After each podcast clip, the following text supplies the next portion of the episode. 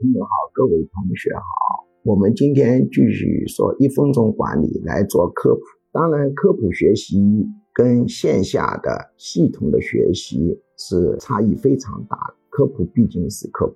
今天我们讲的一个事情叫做法人代表与法人是两件事。我们很多老板对法人代表跟法人分不清，他常常说我是法人。他是法人，我与他其实不可能是法人，只是法人代表。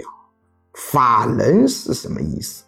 通俗的讲，就是法律上认可的母女有人的权利、责任、义务关系的一个假设的人。他是一个法律上母女的大嬷嬷的假设的人。法人是指什么呢？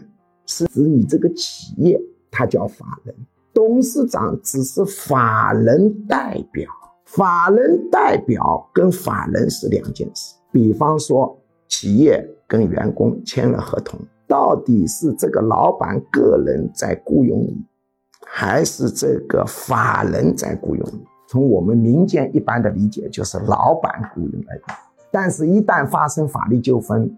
到了法院上，法院可不认为是你老板雇佣了你，而是认为这个企业这个法人雇佣了你。如果欠工资，你只能找这个企业要，你不能找老板这个个人要。你不可以说哦，这个企业欠了工资，于是我就跑到老板家里面，把老板的纸钞拿到自己兜里面，这可是犯了盗窃罪和抢劫罪的。因为是什么呢？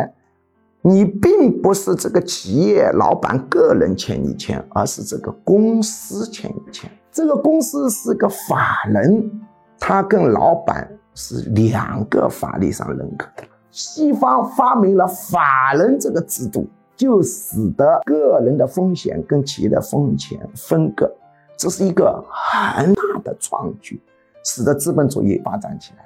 如果没有法人这个制度，谁敢合股创业啊？因为合股创业以后，所有的风险、利益关系都是这个法律上认可的人来承担，不是股东承担。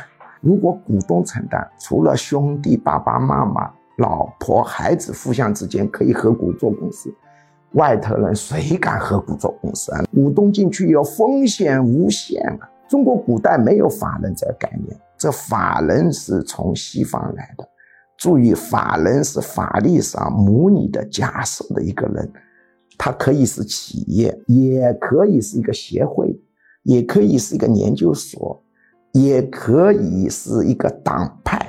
只要在法律上认可这个党派、这个协会、这个研究所、这个医院、这个学校是一个法人，所有发生的法律上认可的权利、义务、责任关系，就是你跟这个法人发生关系，不是跟这个法人代表发生关系。